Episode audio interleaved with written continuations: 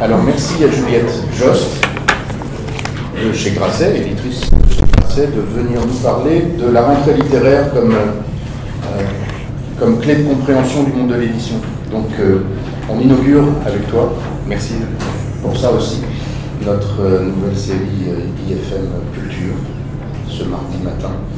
Et tu vas nous dire quelques mots et ensuite on fera les choses de manière très interactive on posera les questions. Bon, bonjour, bah, écoutez, je suis contente d'être là. Euh, Lucas m'a dit que la session était en deux parties, que la deuxième partie c'était le futur, donc j'ai compris que j'étais le passé, et c'était exactement ce, que je, ce, pourquoi j'étais venu, parce qu'effectivement moi je travaille dans un secteur qui est plutôt traditionnel, pour ne pas dire euh, ringard parfois, donc c'est vrai que ça m'intéressait bien de, discuter avec des gens qui effectivement sont dans la mode, donc c'est très classe pour moi, et c'est très intéressant. Euh, et puis c'est intéressant aussi de voilà d'échanger en direct. Euh, effectivement, après on va parler du futur et apparemment du numérique. Moi, j'essaie, malgré mon grand âge, de, me tenir au courant de tout ça et, si possible d'être actif sur les réseaux sociaux. Mais parfois, c'est bien aussi la communication réelle. Donc, euh, donc voilà, merci de m'accueillir. donc moi, je suis éditrice chez Grasset, qui est donc effectivement une maison dite germanopratine, donc particulièrement traditionnelle, dite, dite littéraire. Grasset, c'est, ça fait partie du groupe Hachette. Euh, c'est une maison qui publie environ 150-160 titres par an, avec un chiffre d'affaires euh, d'environ 25 millions d'euros. On espère l'atteindre cette année. C'est difficile, mais en principe, c'est voilà, c'est le, le, le, chiffre. Et 35 salariés. Euh, si vous voulez d'autres chiffres, vous me demanderez. Je ne saurais sans doute pas répondre, mais enfin, bon, j'essaierai. Ça, c'est pour, c'est pour la maison. c'est une maison donc de littérature générale, fiction, non-fiction. C'est une maison qui se caractérise par le fait qu'il y, y, a un fond de qualité chez Grasset, mais c'est une maison qui vit sur la nouveauté. Donc c'est vraiment une, euh, économie de, la, nouveauté.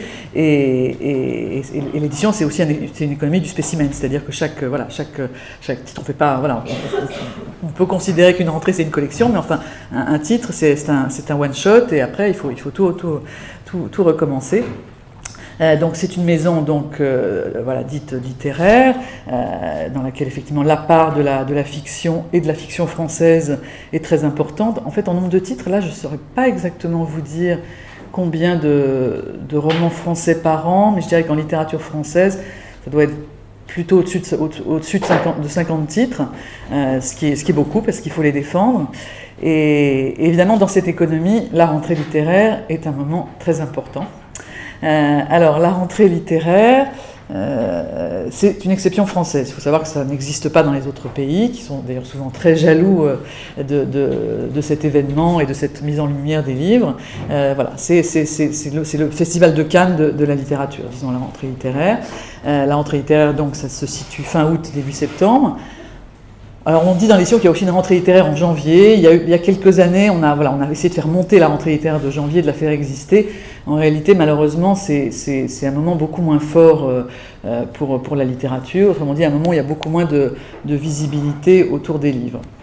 L'intérêt de la rentrée littéraire, c'est en effet que euh, comme on, événementialise les, publications, on, voilà, on, crée, on crée un phénomène, on crée de, de l'attraction, on crée un mouvement médiatique qui est effectivement plus, plus, plus important qu'à d'autres qu'à d'autres moments de l'année, ce qui permet effectivement de mettre en lumière les livres, en tout cas de mettre en lumière certains livres, parce que ce qu'on constate, c'est qu'effectivement, la rentrée littéraire, c'est un moment, c'est une guerre. Hein, il y a des, éditeurs. Moi, j'ai travaillé avec une grande éditrice qui s'appelle Teresa Crémisi, et, je me souviens de la première rentrée littéraire avec elle. Est arrivée dans les bureaux, elle a dit Ça y est, c'est la guerre. Et c'est vrai qu'il y a quelque chose comme ça. C'est très, très concurrentiel, c'est très intense. Euh, donc, certains, certains ouvrages tirent leur épingle du jeu, d'autres moins. Mais c'est vrai que c'est un moment où, effectivement, il y a une attention très forte sur les livres, comme, comme jamais dans l'année. Il y a une curiosité. Et effectivement, voilà, on va parler des livres, à la, notamment à la radio et à la télévision, beaucoup plus que d'habitude. Alors ça ne se fait pas tout à fait euh, par hasard et comme ça. Chez les éditeurs, euh, ça implique un, travail très, très en amont. Alors encore une fois, toutes les parutions de l'année impliquent un travail très en, un travail très en amont. Euh, mais c'est vrai que le, choix des ouvrages de la rentrée littéraire, il est particulièrement sélectif. Et, ensuite, la, préparation de la commercialisation, de la promotion, de la communication est particulièrement importante. Alors, le choix des ouvrages. Les ouvrages qu'on va publier à la rentrée littéraire, c'est pas forcément les, chefs-d'œuvre absolus, c'est pas forcément les meilleurs. Euh, d'ailleurs, le terme de rentrée littéraire, dont on ne sait pas très très bien euh, quand il remonte et, d'où il vient, mais quand on dit rentrée littéraire, c'est plutôt, il faudrait peut-être plutôt dire rentrée romanesque, parce qu'en réalité, rentrée littéraire, ça recouvre euh, des publications de qualité très très diverses et d'exigences littéraires très très diverses. Le critère n'est pas forcément, encore une fois, l'exception, l'exception littéraire. Le critère, alors qui est très informel, hein, alors là je pense qu'on est dans un, un business qui n'est pas, pas l'opposé de la mode pour ça, c'est qu'on est très très loin de la science, on est vraiment dans, dans, l'intuition, dans, dans, dans, l'intuition personnelle d'un éditeur, dans l'intuition partagée d'une équipe. Euh, mais c'est vrai que ça va être l'intuition de se dire, voilà, ces livres-là, euh, ils ont, je dirais, moi je dis qu'ils sont, sont assez forts pour exister à la rentrée littéraire, parce qu'encore une fois, c'est un moment de grande visibilité, mais c'est un moment où la visibilité se, porte euh, sur les, voilà, les, les, titres qui ont le plus de, de, potentiel médiatique, disons. Donc c'est vrai qu'il faut, il faut choisir sa production avec des, avec des ouvrages qui soient, ça peut être par leur thématique, ça peut être par l'identité de l'auteur, son parcours, euh, ça peut être effectivement par leur exception littéraire, des ouvrages dont on se dit, euh, nous éditeurs, euh, voilà, moi Juliette Jost, mon équipe, l'attaché de presse, les commerciaux, c'est des ouvrages qu'on voilà, qu'on va savoir comment, comment mettre en avant et, savoir comment mettre en avant, effectivement dans l'édition, ça passe beaucoup par la, effectivement, par la communication directe, par le, le ce qu'on appelle vulgairement le pitch, euh, par les, rencontres avec les libraires, avec les journalistes, euh, voire avec les lecteurs. C'est vraiment, voilà, quel, quel, de, quel ouvrage je vais avoir le plus de, facilité à faire, à faire passer le message et, à, donner envie de, le lire. Donc on compose une rentrée, chez, chez Grasset c'est une dizaine de titres en, en littérature française. Euh, on la compose, encore une fois, en fonction du parcours de l'auteur, euh, de, ses ventes, certes, mais, aussi des livres. Alors, je vous en ai fait passer un certain nombre, je ne les ai pas tous apportés, euh, parce que d'abord, je ne les ai pas tous trouvés dans mon bureau et que j'étais un peu chargé. mais après, voilà, on, peut, voir titre par titre, hein. chacun a une histoire différente et une raison différente d'être là. Disons que dans la rentrée littéraire, il y a deux, pôles forts. Il y a les auteurs très, installés, disons, les auteurs dits majeurs. Encore une fois, il ne faut pas mettre de jugement de valeur euh, parfois dans, les titres, parce que les auteurs importants, euh, très visibles, ne sont pas forcément ceux dont on se souviendra dans 150 ans, mais parfois c'est cela, parfois quand c'est Michel Houellebecq, on peut dire que c'est cela, puis parfois c'est moins, moins pérenne, mais en tout cas, il y a les, gros auteurs euh, installés, et puis, je dirais à l'opposé du spectre, il y a le premier roman, qui est, euh, qui est vraiment un phénomène de rentrée littéraire parce que alors, selon les années c'est variable, euh, ça l'était moins ces dernières années, ça l'est à nouveau beaucoup, mais c'est vrai que la rentrée littéraire c'est le moment où il y a une attention particulière autour des, autour des, voilà, des, des, des primo-romanciers, des, nouveaux arrivants. Il y a une espèce de presque de jeu d'ailleurs dans le, dans, dans, dans le secteur de l'édition, les libraires, les lecteurs, les, les, éditeurs, les journalistes, qui est de se dire, de débusquer un petit peu le, voilà, le, le, nouveau talent, le phénomène, ou encore une fois l'auteur qui va peut-être être plus singulier, plus difficile, mais qui a voilà, une langue exceptionnelle. C'est une espèce de, de, de, plaisir de la découverte qui qui est qui est la raison pour laquelle on, fait ces métiers. Hein. Euh, c'est pour découvrir, encore une fois, peut-être pas le, futur Stendhal, mais pour découvrir voilà, quelque chose de nouveau, quelque chose qui va nous faire vibrer, qui va vraiment nous, emmener ailleurs. Euh, voilà, je pense que c'est vraiment pour cette, pour cette curiosité-là en partie qu'on qu'on fait un tel métier. C'est vrai que la rentrée littéraire, c'est un, moment de, découverte. Euh, donc, dans une maison comme Grasset, en principe, chaque année, on, fait plutôt un seul premier roman à la rentrée littéraire. Cette année, on en a publié deux. Euh, mais voilà, on essaie de se dire, voilà, ce premier roman-là, il est singulier, il est à part, euh, voilà, on y croit à fond et on va le défendre. Cette année, il y avait deux premiers romans, je crois qu'ils sont là dans les, dans les travées, deux premiers romans qu'on a, alors pour l'un reçu, je pense à l'automne dernier, pour l'autre c'est un travail plus en amont mais qui étaient deux livres très très différents et sur lesquels on s'est dit vraiment, c'est, voilà, encore une fois, ils sont très différents, donc ils peuvent exister tous les deux, et ils sont tous les deux formidables, on y croit, on a envie de les mettre à la rentrée, ça a été de très longues discussions, mais alors vraiment très longues, parfois, parfois laborieuses, pour, pour réfléchir à tout ça, pour être sûr de prendre, de prendre la bonne décision, euh, parce qu'encore une fois, c'est, comme je, le dis et je le répète, la rentrée c'est une mise en avant, mais c'est aussi un risque, c'est-à-dire que les, les, titres qui sont éclipsés, ils, sont morts, on sait, euh, quand on est dans l'édition, on le dit, voilà, il y a des morts à la rentrée littéraire, il y en a en toute saison, mais à la rentrée littéraire, c'est particulièrement brutal, parce que ceux qui sont mis en avant sont beaucoup plus visibles. Donc voilà, donc ces deux premiers romans, on s'est vraiment dit, ils peuvent exister tous les deux. Et de fait, euh, euh, bon, il y a un des deux premiers romans qui s'appelle Petit Pays de Gaël Faye, qui est le phénomène de la rentrée littéraire euh, française cette année, donc qui est, numéro un des ventes, voilà, qui est vraiment bon, c'est une, une, aventure formidable. Et, l'autre roman, Fils du feu de Guy Bollet, qui est un livre très, très littéraire, plus, plus, plus intimiste, qui effectivement ne, voilà, qui n'atteindra pas les, les, ventes de Petit Pays, qui est moins spectaculaire, mais qui est un livre qui trouve, qui trouve un bel écho dans la, dans la presse qui trouve son public et qui, va faire son chemin. Et on est tout à fait content aussi pour, euh, pour ce livre, parce que c'est encore une fois, ce n'était pas un ouvrage euh, qui, euh, qui, avait visé à atteindre forcément un, public aussi large que l'autre, et c'est un ouvrage qui va, qui va sans doute atteindre tout le, tout le public qu'il devait atteindre. Donc c'est une, une belle satisfaction. Donc voilà, c'est un peu l'écart dans la rentrée, c'est ça, c'est les, auteurs les plus, les, plus porteurs, les plus, les, plus célèbres. Là, je vous, ai, je vous ai apporté, je crois, le livre de Simon Liberati, California Girls, et le livre de Léonore Amiano, Crépuscule du Tourment, qui ne sont pas des, des, auteurs d'immenses best-sellers, mais qui sont vraiment des auteurs à, forte notoriété, qui sont vraiment voilà, dans le paysage littéraire français, qui sont des auteurs très importants, qui comptent, qui sont très estimés qui sont des auteurs très clivants, qui, euh, chacun d'entre eux a ses fervents défenseurs et, d'autres euh, lecteurs qui, sont plutôt très, qui les contestent beaucoup. Mais enfin, c'est vraiment des, auteurs qui comptent, donc euh, que nous on a, voilà, on, a, on a, mis dans cette rentrée. Donc c'est vraiment une composition, bon, je ne sais pas si ça a à voir avec la, voilà, la, composition d'une collection de mode, mais c'est vraiment une espèce de collection, de, composition à la fois savante et très réfléchie, et en même temps, effectivement, avec une part de, une part de feeling et une part de, bah, voilà, d'échecs et de mauvaises surprises. Alors là, je ne vais pas vous citer peut-être les, les, titres des mauvaises surprises, parce que ce ne serait pas gentil pour eux, euh, mais c'est vrai qu'y compris dans la rentrée littéraire de Grasset, euh, qui est une rentrée très visible, et voilà, on est une maison très très installée euh, sur la rentrée, voilà, on, on on travaille très bien, mais c'est vrai qu'on a voilà, deux ou trois livres pour lesquels c'est beaucoup plus difficile, et dans certains cas c'est injuste, mais voilà, il n'y avait pas, a pas eu l'alchimie euh, euh, autour de ces livres. Je vais bientôt terminer, mais je veux, quand même un tout petit peu récapituler. Donc après la, sélection des titres, euh, qui est donc un processus qui se fait autour de novembre-décembre. Euh, ensuite, les titres commencent à circuler dans la maison. Il y a une espèce de, voilà, de, de, reconnaissance spontanée qui se fait par, la lecture des, des, équipes. Et je le dis parce que le, premier roman, donc, dit Phénomène, le premier roman de Gaël Faye, Petit Pays, euh, c'est un roman dont, je suis l'éditrice. Et, il s'est passé quelque chose cette année que j'avais jamais vu précédemment, c'est-à-dire qu'au mois de janvier-février, l'auteur était de passage dans la maison. Et je lui ai dit, écoute, on va, je vais te présenter les équipes. Donc on a fait le tour des bureaux et j'ai constaté à ma grande surprise que un certain nombre de personnes avaient déjà lu le, texte, qu'il avait circulé dans la maison, qu'il y avait eu bouche à oreille dans la maison, et que l'auteur était accueilli absolument à bras ouverts. Bon, il est par ailleurs extrêmement beau et extrêmement sympathique, euh, mais qu'il était vraiment accueilli d'une façon que j'avais jamais, euh, j'avais jamais remarqué ça. Et quand on est rentré dans mon bureau, je lui ai dit, tu sais ça, j'avais jamais vu ça dans une maison, et ça c'est vraiment, euh, c'est vraiment significatif.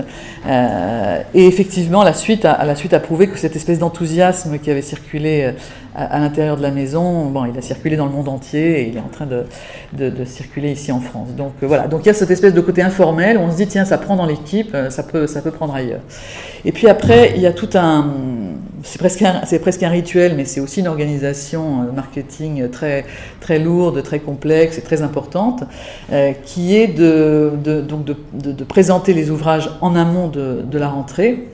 Alors à travers, bon, il y a des outils alors nous, chez Grasset, comme on est très, euh, voilà, pour nous c'est encore une fois très important la rentrée et que c'est le moment où vraiment on montre notre spécificité d'éditeur de, littéraire. Alors on publie tous les, tous les ans ce, enfin, je ne sais pas si on dit un booklet, enfin c'est vraiment, vraiment un livre euh, dans lequel il y a des extraits, euh, je, vais vous faire passer, il y a des extraits des ouvrages de la rentrée et il y a un texte que les auteurs écrivent spécifiquement pour cet ouvrage et uniquement à l'occasion de la rentrée, qui est une, présentation de, de leur ouvrage, euh, mais qui est un petit peu une espèce de note d'intention, une espèce de pourquoi j'ai écrit ce, ce, ce, livre. Et c'est souvent des textes extrêmement intéressants, euh, extrêmement singuliers, extrêmement personnels, où les auteurs livrent des choses qui, vont, qui ne livrent pas forcément par ailleurs, sur le, à la fois sur le making of, sur le, voilà l'origine du projet. Euh, et c'est des voilà, il y, a une vraie, véritable valeur ajoutée euh, unique dans ce dans, ce document, qui encore une fois n'est pas juste un document marketing fait par les services de publicité, c'est vraiment fait par les éditeurs et par les auteurs.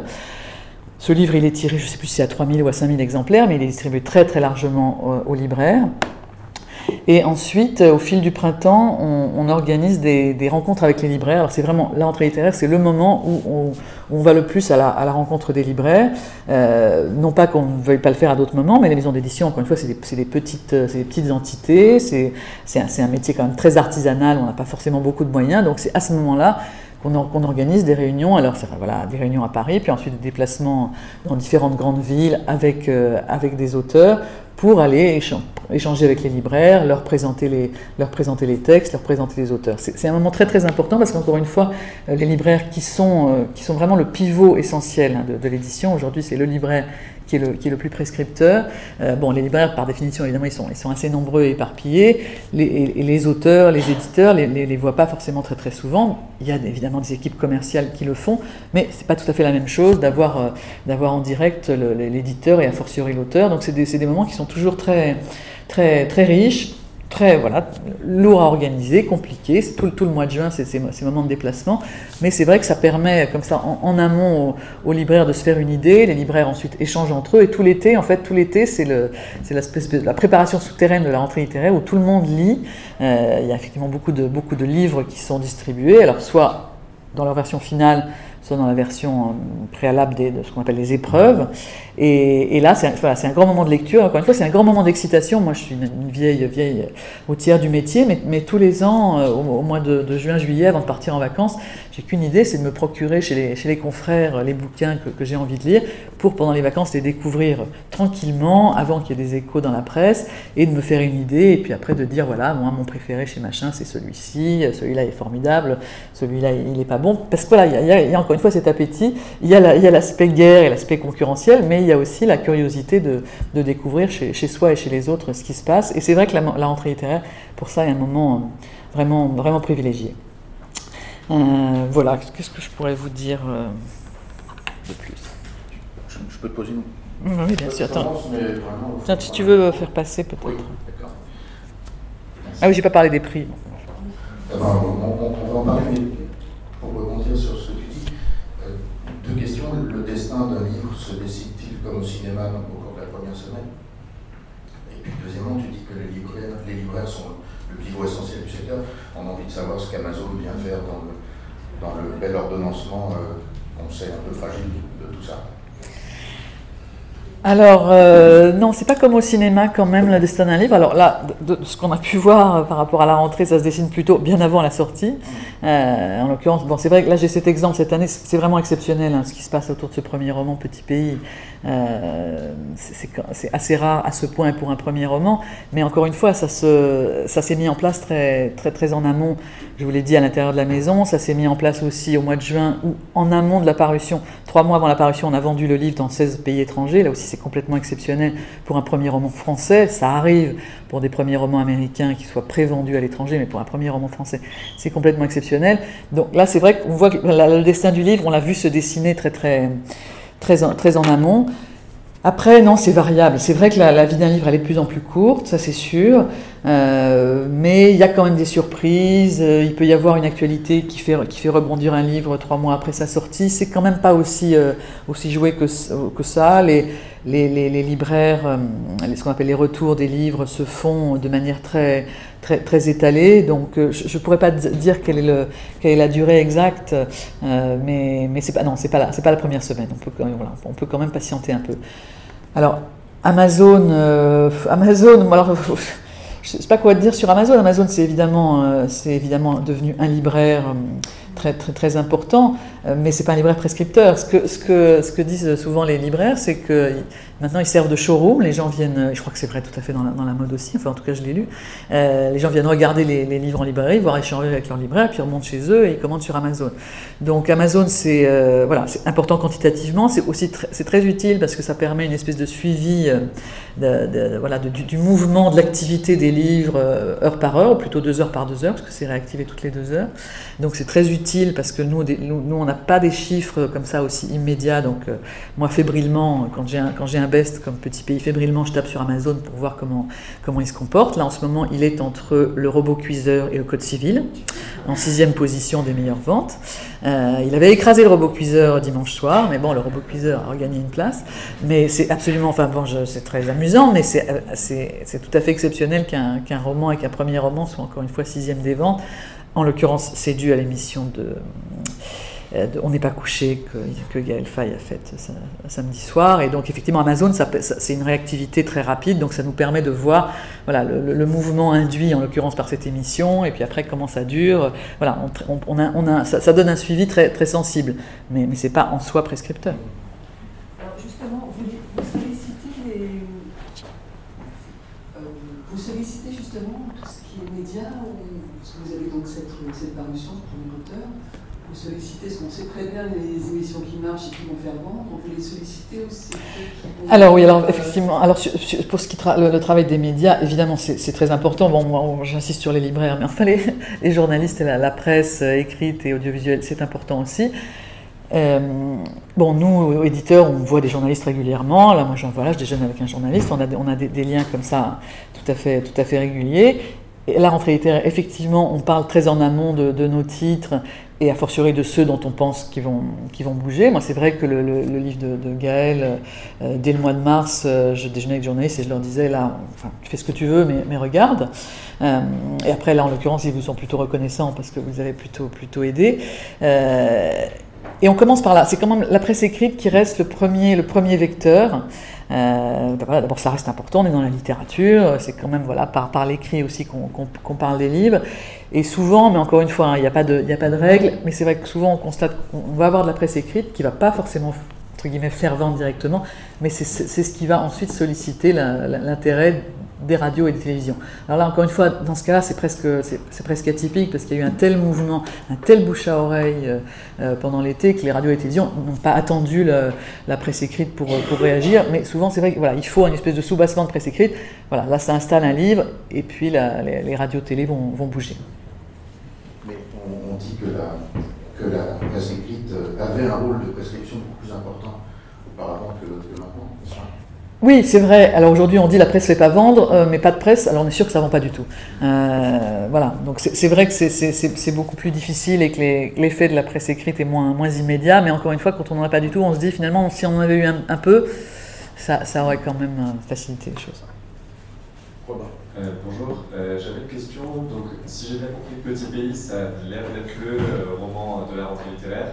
La question est comment on fait quand on a un roman aussi euh, pour laisser respirer les autres Excellente question, c'est mon souci de tous les instants. Euh, parce que comment on fait, c'est le problème, c'est encore une fois, c'est qu'on voilà, on, essaie de, on travaille aussi bien que possible comme éditeur avec toutes nos équipes, mais c'est vrai que notre, finalement notre marge de manœuvre, une fois que le livre été édité et qu'il est prêt, après on ne contrôle pas tout malheureusement. Et effectivement, euh, alors, dans quelle mesure un livre écrase les autres ou dans quelle mesure. Enfin, est-ce que si celui-là était moins un phénomène, est-ce que certains autres types de Grasset seraient plus visibles? À vrai dire, je ne crois pas. Euh, d'ailleurs, euh, dans, cette rentrée de cette année, pour parler plus largement, les, libraires, les commerciaux se plaignent du fait qu'il n'y a pas de locomotive. Enfin bon, il faut savoir que dans l'édition, on se plaint tout le temps, de toute façon. donc quand il y a un gros titre qui écrase les autres, on se plaint, et quand il n'y a pas de gros titre qui écrase les autres, on se plaint aussi. mais là, les libraires disent aujourd'hui, il n'y a, pas une locomotive. C'est-à-dire que Gaël c'est le phénomène, mais c'est un premier roman, donc c'est un livre qui se construit. Euh, c'est pas un auteur star à, la base. Et c'est vrai que cette année, on n'a pas un Shades of Grey, un Millennium, un, livre qui fait que les, lecteurs se précipitent en librairie et qu'éventuellement ils vont acheter autre chose. Donc c'est vrai que c'est un marché qui est plus difficile pour ça, parce qu'effectivement, il n'y a, pas la, a pas la locomotive et le moteur.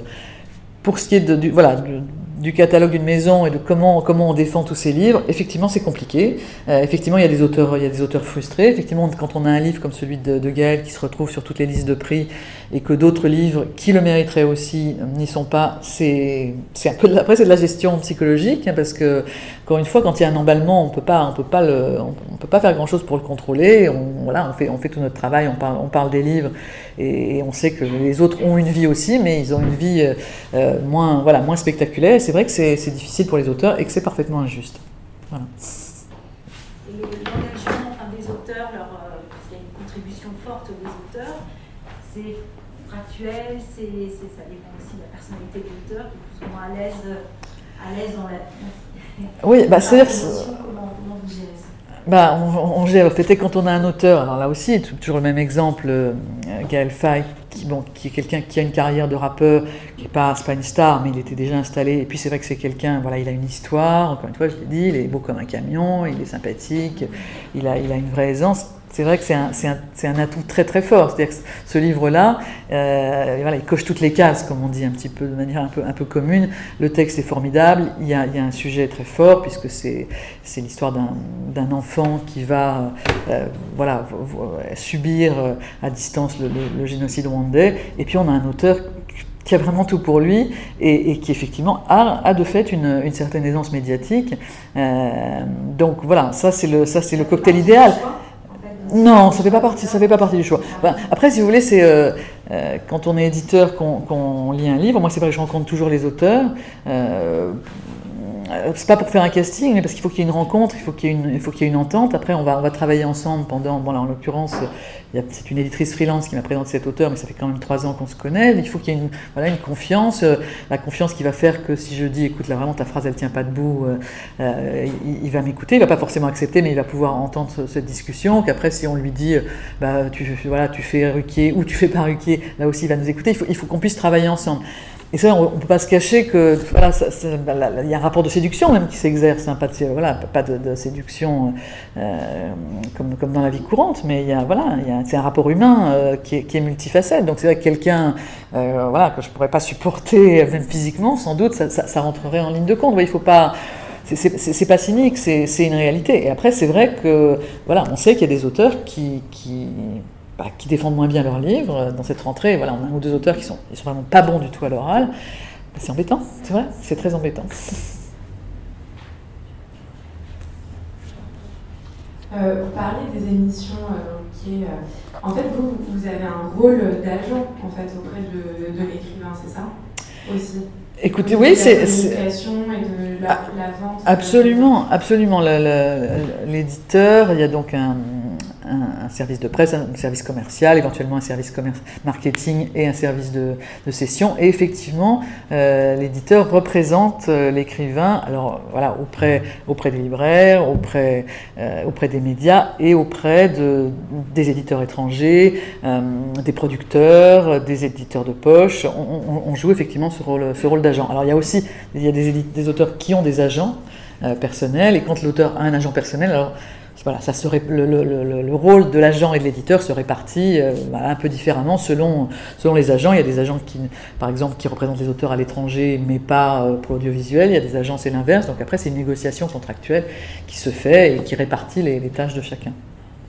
Euh, bonjour, moi je me demandais comment vous pouviez gérer finalement sur le long terme des écrivains qui deviennent des stars de la littérature et qui sais pas, peut-être par exemple le Gaël en deviendra une de ces stars de la littérature, mais si le, prochain roman qu'il fait est profondément, admettons, mauvais en termes de littérature, est-ce que vous le mettez quand même dans une rentrée littéraire parce que vous savez que c'est un nom qui, fera vendre ou vous vous dites euh, là on peut pas prendre ce risque là parce que finalement si vraiment le livre est mauvais les médias vont nous attaquer aussi et ça... Mmh. Oui. Bon, d'abord, gérer les auteurs stars, euh, ça, voilà, moi ça me va très bien. Si je peux gérer que des auteurs stars, c'est pas un problème. Il se, euh... se trouve que Juliette euh, a une longue histoire avec Welbeck, donc peut-être ah, oui. Non, je plaisante parce que par, ailleurs, c'est pas, pas vrai que j'aime que les stars, mais le, plus difficile, c'est de, s'occuper d'un auteur, encore une fois, qui est, intéressant, qui a un travail de qualité et qui, n'émerge pas ou qui n'a plus de visibilité. Ça, c'est vraiment très très compliqué. Euh, ensuite, euh, effectivement, il y, y, a deux choses par rapport à un auteur star. Il y a d'abord, il vous remet un manuscrit qui est mauvais, d'abord, est-ce que vous pouvez le refuser? Ça, c'est la première chose, et la plupart du temps, vous ne pouvez pas, euh, parce que si vous le refusez, il va ailleurs. Alors, encore une fois, il ne faut pas du tout faire de généralité. Euh, euh, si, on prend l'exemple de, de, Gaël Faye, euh, qui est quelqu'un de vraiment très, très, très, très, réfléchi, très posé et très sage par rapport à, tout ce qui se passe pour l'instant, je pense que c'est quelqu'un à qui on pourrait dire ça. mais c'est vrai que voilà, c'est la première chose, c'est est-ce qu'on peut ne pas publier le texte d'un auteur célèbre si on pense qu'il est, mauvais et que c'est mauvais pour nous et pour lui? bon, voilà, c'est la première question. Après, la programmation, Là aussi, là, tout dépend. Il y a des auteurs qui imposent euh, leur date de parution. donc voilà, c'est contractuel, c'est comme ça. Euh, ensuite, c'est une réflexion qui est à la fois, c'est pas tellement par, pas seulement par rapport à la maison, c'est par rapport à l'auteur. Nous, ce qui nous importe, euh, bon, c'est évidemment de vendre. On est des commerçants, hein. on est une industrie où, qui est vraiment, on a, on a, le cerveau coupé en deux, culturel et, commercial. Euh, et effectivement, voilà, je dois faire mon budget de l'année. Donc, si j'ai un auteur star qui me remet un, mauvais manuscrit alors que je l'avais budgété, voilà, j'ai ce problème-là. Mais j'ai aussi le problème de la, question de la, durée, parce qu'un auteur, ça, voilà, ça, il, il, existe dans la durée. Si je vends, voilà, si on vend, je sais pas, 100 000 euh, exemplaires de ce premier roman, ce que je nous souhaite, c'est pas encore fait, euh, et que le, que le prochain est mauvais et qu'on n'en vend plus que 10 000, c'est une. Voilà, après, ça va être difficile de remonter ça. il y a une espèce de courbe, et ça, c'est, une courbe commerciale, mais c'est aussi une courbe, effectivement, d'image, de, représentation pour l'auteur. Donc, c'est, pas dans l'intérêt de l'auteur de, de, publier n'importe quoi. Mais voilà, après, c'est des, des discussions, c'est des arbitrages, ça peut être euh, très, très compliqué, très douloureux, très violent.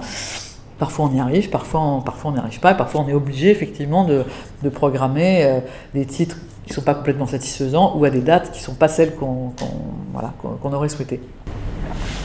Prenez le micro s'il vous plaît.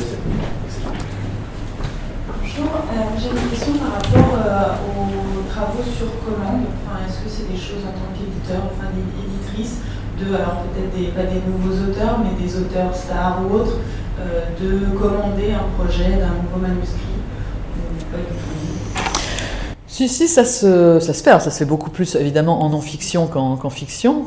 Euh, en littérature, a priori, voilà, l'auteur est quand même plus maître de, euh, de, de, de, ses parutions et de ses sujets, mais ça se fait. Ça on peut par exemple conseiller un sujet. Là, il y a un, voilà, un auteur dont dont je vous ai distribué les, un, livre auquel j'ai suggéré un sujet pour son prochain bouquin, ça l'a intéressé, donc effectivement il travaille là-dessus, parce que c'est une commande, pas vraiment une commande, mais voilà, c'est une discussion. Ce qui peut arriver aussi, c'est quand on essaie de, quand on chasse les auteurs euh, des, maisons concurrentes, on peut, ça peut arriver de dire tiens, euh, je sais pas, là, voilà, euh, je sais que tu es fan de Johnny, est-ce que tu n'as pas envie d'écrire un, voilà, un récit sur Johnny? Ça peut être une façon de, de, faire venir des auteurs. C'est parfois pour ça qu'on fait des collections, d'ailleurs, en, littérature générale, on fait des, on fait des collections. Comme ça, un auteur, on lui dit bah voilà, viens publier dans ma, dans ma collection, ça, ça, n'entamera en rien ta relation avec ton éditeur d'origine, mais tu, fais un petit tour chez moi, tu publies dans la collection, et puis après on verra. Voilà, c'est une façon de, de, voilà, de, créer, de, créer une première, euh, un, premier, un premier échange. Donc voilà, ça arrive, c'est pas, pas ce qui est le plus courant en littérature, mais oui, c'est possible. Euh, moi, je voulais savoir si euh, ça arrivait que certains écrivains, pendant qu'ils écrivent leur, leur, prochain livre, vous demandent de temps en temps de lire les textes et d'avoir des retours votre avis euh, sur euh, ce qu'ils sont en train d'écrire Ah oui, ça arrive tout le temps. Alors c'est c'est moi je suis à disposition des écrivains euh, quand ils, me demandent pour lire, pour lire tout ou partie de leur texte. Simplement, je les avertis toujours, mais je l'ai encore fait la semaine dernière avec un écrivain dont j'ai publié un livre les avertis du fait que quand, euh, quand je lis soit une première version d'un manuscrit, soit 10 pages, 20 pages, 30 pages, moi comme n'importe qui d'autre, on, lit, puis on se fait une représentation de, l'ensemble, et la lecture qu'on fait, elle, euh, évidemment, elle n'intègre pas ce qu'on ne sait pas, ce, qui n'est pas là, donc ça peut être un peu brutal. C'est-à-dire que je vais lire 30 pages, je sais que c'est pas fini bien sûr, euh, mais je vais, voilà, je vais faire un retour qui peut être surprenant pour l'auteur et qui ne serait pas celui que je ferais, même sur ces 30 pages, si j'avais les 70 suivantes, parce que les 70 suivantes éclaireraient les 30 premières, et que la lecture que je ferais de l'ensemble, elle serait pas forcément, elle pourrait être sévère, mais en tout cas, voilà, elle, intégrerait toute l'intention de l'auteur. Quand je lis une partie, je le dis vraiment aux auteurs, et en tout cas je le dis quand, quand c'est des auteurs avec lesquels j'ai peu travaillé, voilà, soyez sûr que vous allez bien prendre ce que je vais vous dire, parce que moi je vais vous dire ce que je, ce que, je pense. Et si ça doit vous couper dans votre élan, alors que peut-être que la, suite du travail aurait éclairé le début et, aurait rendu ma lecture différente, voilà, sachez-le. Donc euh, il faut être un peu, euh, voilà, un petit peu, un petit peu méfiant par rapport à ça, parce que tout, les, tout retour de lecture pour un auteur, c'est très, euh, voilà, ça peut être très, ça peut être très violent, et c'est évidemment important d'avoir l'écho de son éditeur. Est-ce qu'on peut parler dans une certaine mesure de co-création non. Non, non, non, non, là l'éditeur il, accompagne. Euh, alors il y a dans, des domaines très très grand public, bon, des maisons où j'ai pu travailler, il y a des auteurs qui sont essentiellement des porte-voix et on, fabrique le livre, y compris en, littérature, en tout cas en fiction, mais, mais pas du tout dans le. Non, non, littérature. Est-ce que vous pourriez parler d'une French touch en fait, dans, le, dans le style d'écriture, de littérature française? Si on parle aussi des, par exemple des États-Unis où il y a ces cours collectifs, mm -hmm. des auteurs qui sortent de, ces ateliers, en France ça n'a pas du tout la même pratique, je sais pas. Alors, euh, French Touch, on a, on, on a, longtemps critiqué la littérature française. Alors, il y, a, bon, il y, a, le nouveau roman qui a fait un petit peu de mal à l'image de la littérature française, qu'on a dit que c'était voilà, élitiste et, et casse-pied. Et puis ensuite, il y a toute la. Bon, ça très, très résumé, mais euh, il, y a, la phase dite de, dite de l'autofiction. Et c'est vrai que la, littérature française, aujourd'hui, elle a un petit peu cette image comme ça d'être intimiste, un peu comme le cinéma d'ailleurs, où effectivement, voilà, on lit un livre, on regarde un film, c'est un petit peu comme si on était chez des amis qui nous racontent leur, leur peine de cœur. Euh, elle a un peu cette image. Moi, je trouve que ça a beaucoup bougé quand même toutes ces dernières années.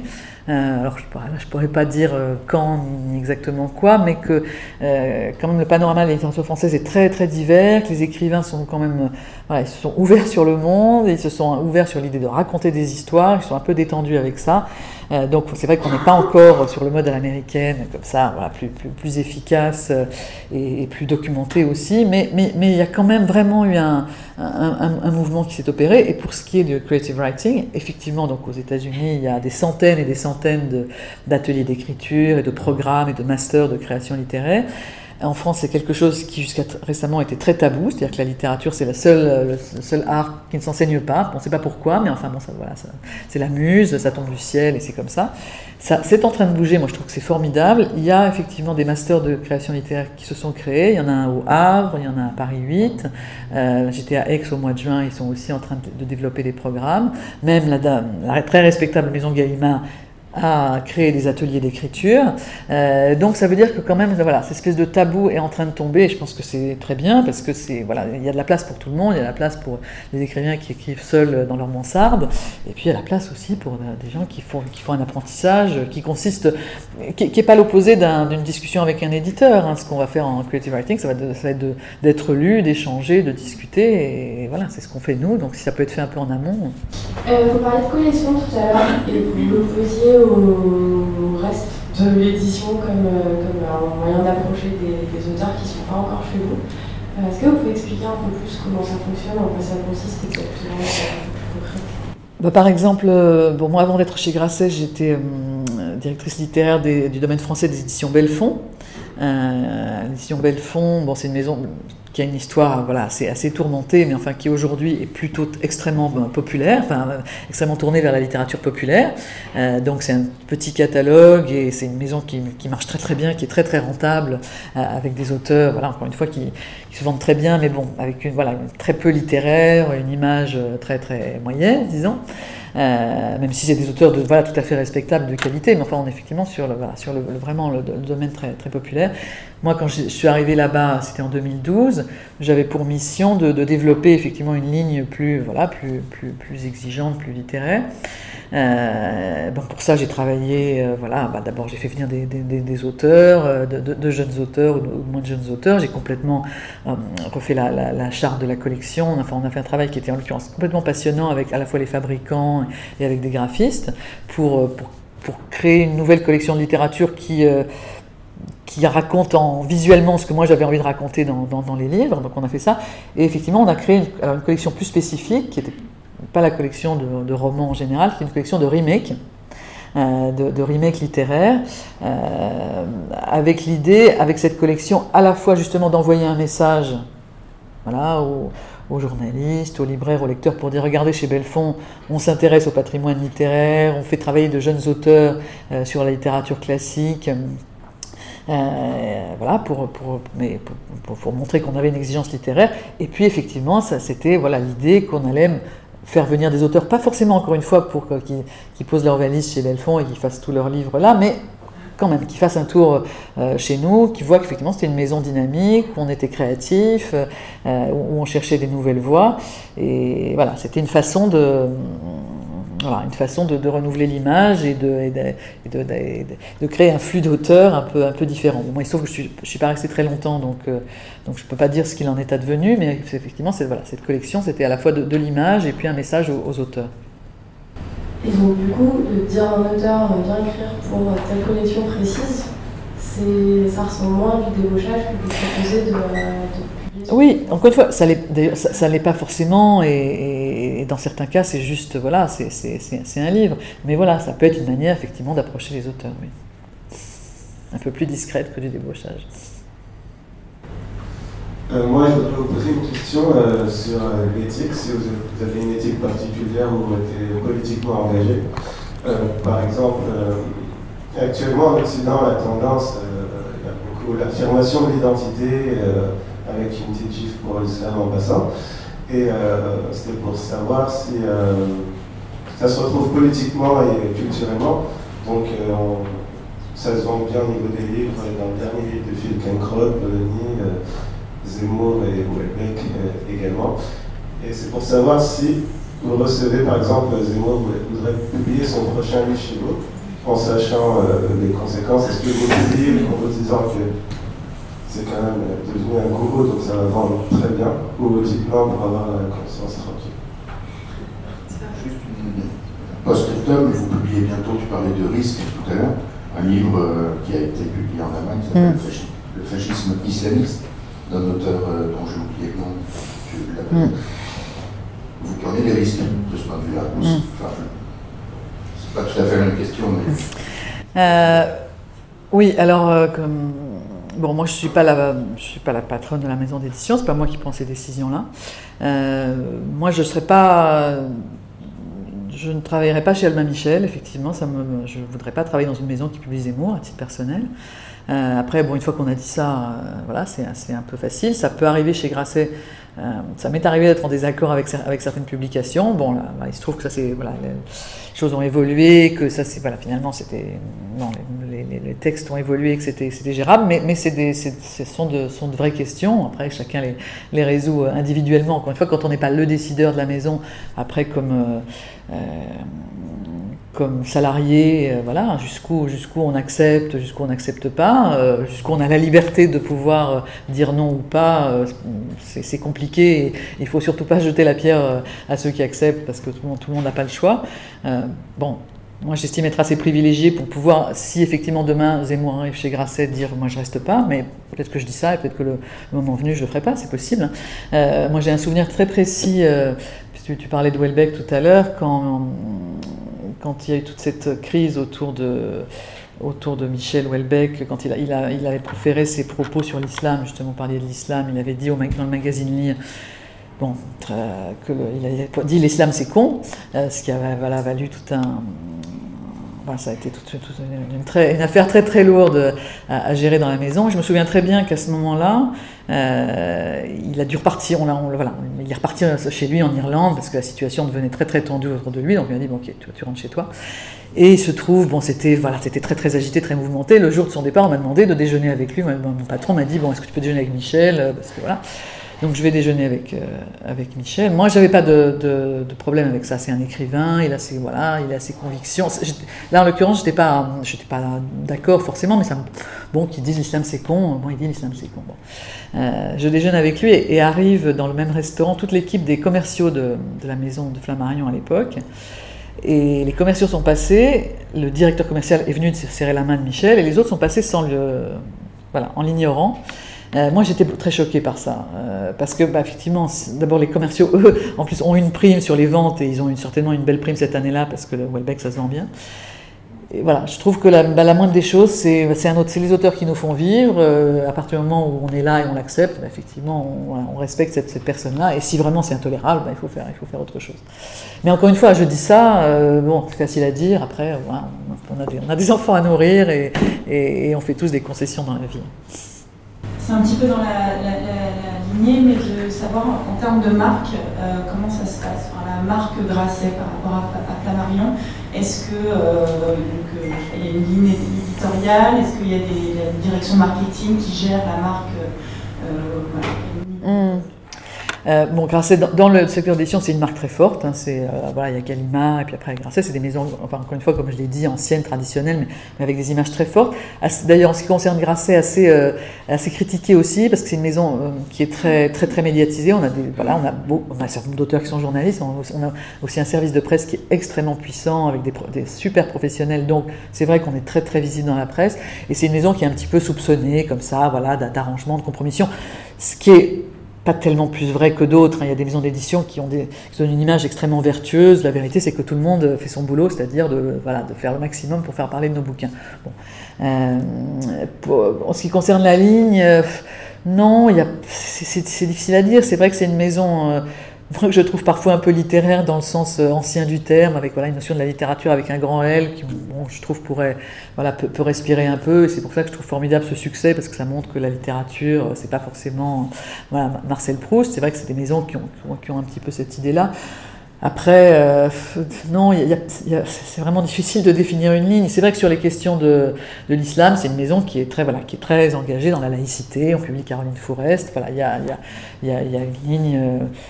Je sais pas si c'est une ligne, mais enfin bon, il y a, voilà, il y a, il y a une, certaine conviction dans, dans- dans la, dans la maison autour de ça, mais en littérature, c'est vraiment difficile à, à dire. Est-ce que, comme dans l'industrie de la musique, les best-sellers, les blockbusters vous permettent de pousser par conviction des livres qui ne se vendraient pas autrement, euh, des poésies, euh, de la littérature Mm. euh, pour initier, ou des livres auxquels vous croyez mais dont vous savez qu'ils Oui, oui. Non, bah, l'édition, ça a toujours fonctionné comme ça sur ce qu'on appelle la péréquation. C'est-à-dire qu'effectivement, c'est, voilà, on a toujours dit, voilà, les, gros bests, ça permet de, continuer à publier euh, euh, des, textes plus exigeants ou de continuer à publier des auteurs euh, qui, sont, plus difficiles, qu'on a, du mal à faire exister. Il faut savoir qu'enfin, encore une fois, la, vraie difficulté pour un, éditeur aujourd'hui, c'est des auteurs qui ont pu bien marcher, qui ont été voilà, qui sont estimés, qui ont été pris, qui sont de bons auteurs, qui font publier de bons textes, mais qui sont pour de bonnes ou de mauvaises raisons passés de mode et qui ont voilà, qui ont du mal à trouver leur place. Ça c'est un, vrai souci. C'est je dirais que c'est ça la, vraie injustice. Euh, mais pour ce qui est de cette fameuse péréquation, où effectivement voilà en principe et, ça dure, hein, effectivement, le fait de dire, voilà, c'est grâce, c'est parce qu'on a des gros succès qu'on peut publier des livres plus exigeants. Simplement, c'est c'est vrai aussi que ces livres plus exigeants, on les, les publie avec l'idée qu'un jour, euh, euh, voilà, qu'un jour l'auteur va exploser et qui, qui va faire un succès. hein, donc c'est surtout un investissement. Et puis, c'est vrai aussi que les choses ont, ont parfois un peu tendance à se retourner, c'est-à-dire qu'aujourd'hui, un auteur star, il coûte très cher. Et que paradoxalement, c'est parfois les petits qui font vivre les gros. C'est-à-dire que les petits, ils coûtent pas cher, ils rapportent pas beaucoup, mais euh, voilà, mais ils coûtent pas cher. Et donc finalement, ils sont, euh, pour, certains d'entre eux, dans une économie qui est euh, plus raisonnable et, voire plus rentable que des très gros auteurs, qu'on est obligé de surpayer pour les garder. Ça, c'est vrai dans toutes les maisons d'édition. Des, des- des- des- des auteurs stars qui sont très très bien rémunérés et qui finalement ne, ne, ne sont pas rentables, que ce soit en librairie ou dans les sessions à hauteur de, de leurs avances.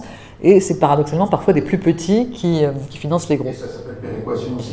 Non, ça n'a pas de nom encore et on espère que ça ne va pas s'installer comme système. À ce propos, il y a un modèle d'édition euh, qui a fait beaucoup parler il y a deux ans, qui est celui-ci, tout le monde connaît. Ah oui. Voilà, la maison euh, Les Arènes chopé un peu le, le secteur en, je ne sais pas, c'est 700 000 Oui. allez faire très réel. Et le propos, c'est de dire, grâce à ça, on finance des, des lettres de poilus, euh, des choses comme ça. Alors je ne sais pas quel est le propos euh, des éditions des arènes euh, autour de ça. Moi, ça m'a pas du tout choqué. Ils ont été les meilleurs pour ce bouquin. Ils ont su attirer l'auteur. Tout le monde l'aurait fait. Euh, nous, on ne pouvait pas le faire chez Grasset. Je ne sais plus pourquoi, parce qu'on était, je sais pas qui on était brouillé, de quoi. Bref, on n'était pas dans le paysage, donc on n'avait pas à, le regretter. Mais c'est voilà, juste ce qu'on appelle un, gros coup d'édition. Euh, ceux qui l'ont contesté pour telle ou telle raison sont, voilà, sont juste des jaloux. Ils ont, encore une fois, ils ont été très, très forts pour séduire l'auteur et pour faire qu'elle décide d'aller chez eux. Et après, ils ont fait un super boulot. Il n'y a rien à dire là-dessus. La même chose à propos de. Euh, bah, c'est chez Belfond, comment s'appelle cette star de la télé euh, c'est- Star de la télé la, la star de la télé-réalité. Ah, Nabila, Nabila. Nabila, c'est chez Belfond, non, La, Lafont, je crois. Ah oui, Lafont, pardon. Ouais. C'est, oui, chez Lafont, pardon. Bon, je dirais la même chose. euh, Enfin, il y a- voilà, ça, ça- je dirais aussi que le robot cuiseur euh, est quatrième des ventes et, et tout va bien. C'est un, c'est un secteur économique. La saison arrive, là c'est dans six semaines à peu près. Vous avez des. C'est bien commencé. hein. Ouais. Sont en cours. Vous avez des romans en ce moment qui. Combien Ben, en l'occurrence, effectivement, oui, oui, les sélections, les, les premières sélections sont, sont faites pour les romans. Donc la, la- la saison des prix, elle commence, euh, je sais pas, au mois de mai à peu près, euh, avec les, voilà, les premiers échanges avec les jurés. On leur parle des textes. Et, et on a effectivement un certain nombre de, de livres sur les, sur les listes. Bah, Gaël Fay, il est sur alors, un nombre très très importante liste, mais dans les grands prix, il est sur le Goncourt, le Médicis et le Féminin. Euh, sur le Goncourt, on a un autre titre, Métine Arditi, je crois que je vous ai fait passer le bouquin de Métine. Euh, sur le Féminin, on a aussi un autre roman qui est le roman de Thierry Villa. Liberati, il est sur la liste du Renaudot. Sur la liste du Flore, on a un titre. Enfin, voilà, on est présent et maintenant, effectivement, il faut accompagner chaque étape et, voilà, tout le monde est très, très, très acharné là-dessus parce que c'est très important, c'est des, des, ventes en plus, que le marché est très, très tendu, très, très, très difficile. C'est quand même, au début septembre, on était hum, sur la littérature générale grand format, on était à moins 12% par rapport à l'année dernière, donc c'est difficile. Donc les prix, c'est effectivement un enjeu majeur et voilà, tout le monde est au taquet là-dessus. Moi, je voulais savoir, ça fait quelques années qu'on parle de la mort du livre, enfin de, de l'objet print, euh, qui serait peut-être remplacé par euh, les e-books et euh, donc des fichiers qui ne soient pas imprimés. Et je voulais savoir si c'était une préoccupation pour vous ou si c'était une préoccupation il y a quelques années et que maintenant, en fait, voilà, je voulais votre avis. Oui, bah, c'est vrai qu'il y a eu. Bon, c'était, je sais pas quand c'était maintenant. Attends, je suis partie chez Flammarion en 2009. Oui, autour de 2009, on devait se poser vraiment ce, genre de questions avec acuité. Euh, aujourd'hui, en France, euh, avec le, voilà, le, prix unique du livre, on a réussi, on a réussi je ne sais pas si c'est un succès, mais enfin, en tout cas, les éditeurs ont contrôlé l'évolution des, e-books, donc aujourd'hui c'est 5% du chiffre d'affaires. Entre-temps, aux États-Unis, où c'était monté à bien, bien plus de 20%, mais là je ne veux pas dire de bêtises, le, chiffre d'affaires des ventes numériques. Euh, c'est mis à baisser bon, pour des raisons très claires qui sont là aussi le prix de vente, les discussions avec Amazon. ce serait un peu long de rentrer dans ces détails. Mais finalement, voilà, on s'aperçoit que c'est stabilisé, euh, que effectivement, voilà, Jusqu'à quand on pourra vendre des livres Je ne sais pas, c'est peut-être pas très très longtemps, mais c'est pas forcément le, problème, c'est la lecture. Le problème, c'est pas le format et en tout cas le livre papier euh, reste vraiment attractif. Non, le, souci, c'est que c'est que le lecteur aujourd'hui, c'est une lectrice de 55 ans et que donc euh, quand elle va mourir, on ne sait pas très bien qui va la remplacer.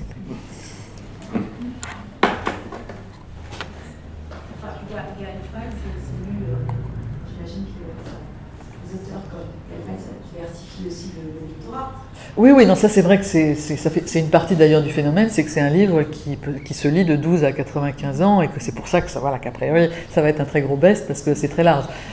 Donc voilà, bien sûr, je, voilà, je, schématise, mais, mais c'est quand même inquiétant.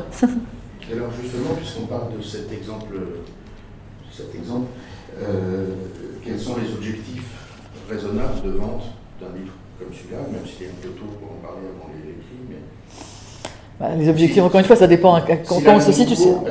Ah non, non d'abord, non, ça, superstition, on ne parle pas de Goncourt.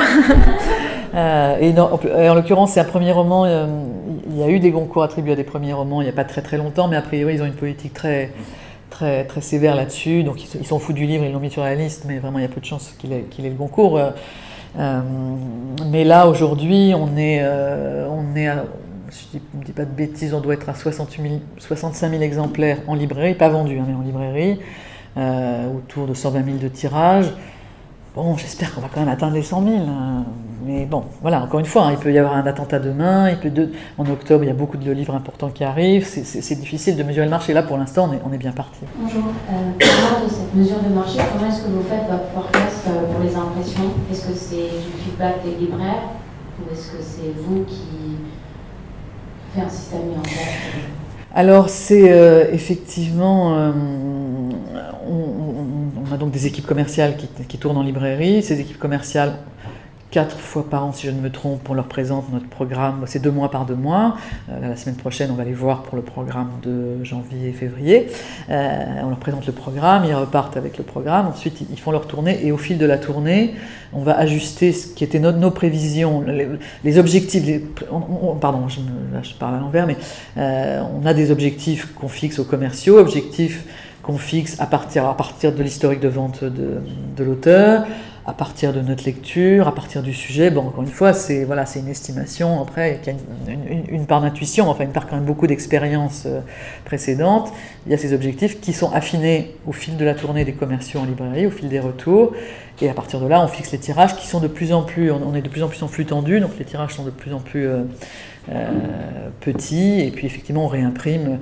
Là, ce livre, il a été réimprimé, je sais pas le premier tirage devait être à 12 000, ce qui est énorme pour un premier roman, et après on a retiré de 5 000 en 5 000, quelque chose comme ça. Mais on fait des, des retirages à 1500, donc il y, a des, livres qui sont imprimés 10 fois, c'est pas, pas un problème. Moi j'aimerais savoir comment marche la répartition de l'argent du livre? S'il est vendu 15 euros, combien touche l'auteur J'imagine que ça varie en fonction du statut de Welbeck. Euh... Euh, oui, Welbeck, il, a effectivement un. Enfin, là, j'ai d'ailleurs plus le, chiffre en tête, mais il a un pourcentage de, droits qui est particulièrement élevé. Mais sinon, ça, c'est quand même vraiment une exception. Sinon, en général, c'est à peu près. À peu près pareil, le, les droits d'auteur sur un, livre, en, général. Encore une fois, pour le poche, c'est beaucoup plus petit, mais pour un roman, ça démarre à 10%, c'est-à-dire que voilà, euh, sur les 10 000 premiers exemplaires du livre, il touche 10%, ensuite euh, voilà, 12% et 14%. Euh, après, en répartition du chiffre d'affaires, il n'y a, a, a, pas que la vente en librairie, il y a les sessions. Donc là, par exemple, pour lui, le poche, le grand format, le livre audio, l'audiovisuel, l'étranger. Donc dans le, dans le camembert de l'édition, la part de l'auteur, au global, elle est en moyenne de 20% du, du prix. On dit qu'il y a 40 auteurs qui vivent de leur plume. Oui, alors le chiffre des auteurs qui vivent de leur plume, moi ça j'ai jamais compris comment on faisait ce calcul, parce qu'il y a mille manières de vivre de sa plume, il y a des gens qui vivent très très modestement en faisant euh, voilà, des interventions en librairie. Moi je pense qu'il y en a beaucoup plus que ça, mais il y a des gens qui vivent très, encore une fois très très mal. Voilà, dans notre entrée, on a un auteur qui, euh, voilà, qui, qui, vit dans une ferme à la campagne, euh, elle, elle, vit de sa plume, mais elle vit de rien. Donc euh, non, je pense que c'est beaucoup plus que ça, mais encore une fois sur des, sur des sommes très variables. Euh, je suis un peu profane dans tout ça, mais donc j'ai peut-être une question très simple, mais en quoi la rentrée littéraire est une spécialité française euh, Qu'est-ce qui explique ça? Pourquoi ça n'existe pas dans les autres pays? Qu'est-ce qui les empêche de mettre en place ce genre de système?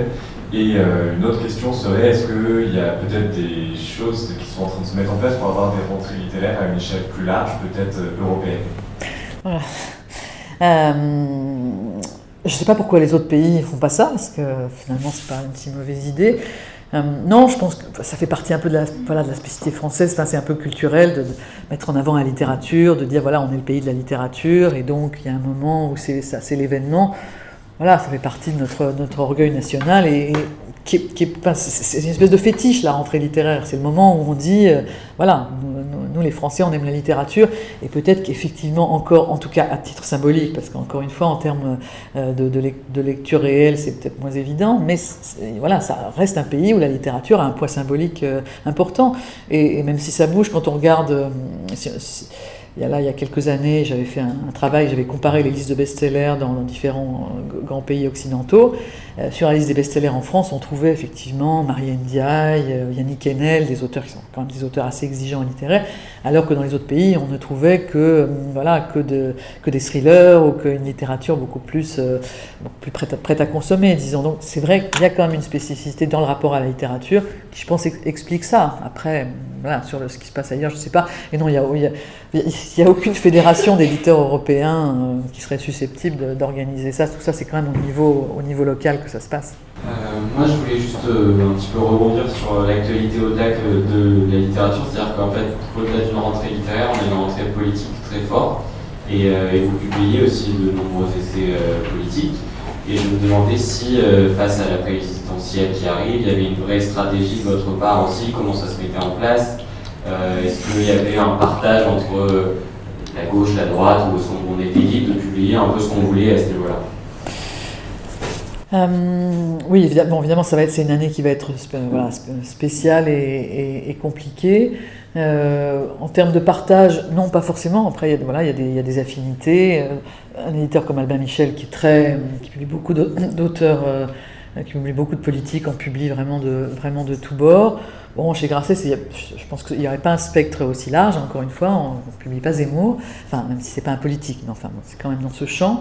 Euh, donc, voilà, ça joue sur des affinités, on est une maison plutôt, plutôt démocrate libérale, disons.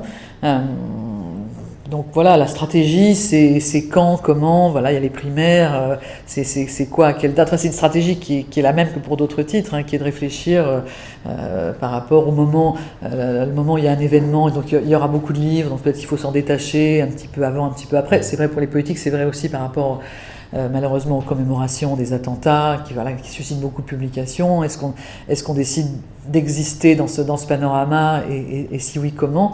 Euh, donc c'est voilà, c'est un certain nombre de réflexions stratégiques. C'est vrai par ailleurs que pour l'édition, les présidentielles, c'est une grosse inquiétude parce que voilà, il y a toujours l'idée que ça, va figer le marché et que au mois d'avril, d'avril-mai prochain, voilà, rien ne va se passer. Ce qui n'est pas forcément vrai parce que paradoxalement, il peut y avoir des intérêts ailleurs, mais c'est vrai qu'il y a de grosses inquiétudes. Les auteurs, ils veulent surtout pas publier à ce moment-là.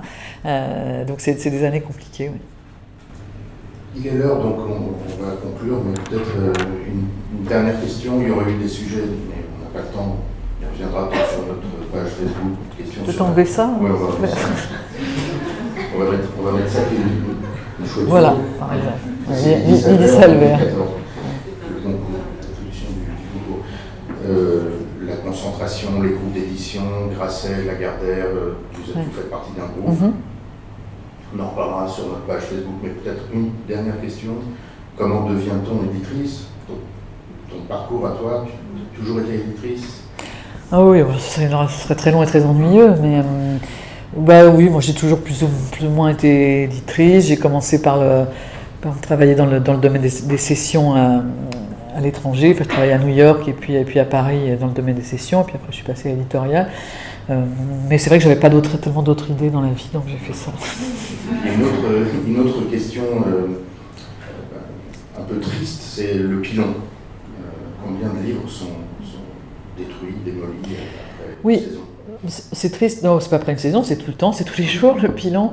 Euh, mais le bilan, c'est d'abord une gestion des stocks. Hein. C'est effectivement, ça coûte très très cher de, stocker des, volumes qui prennent beaucoup de place.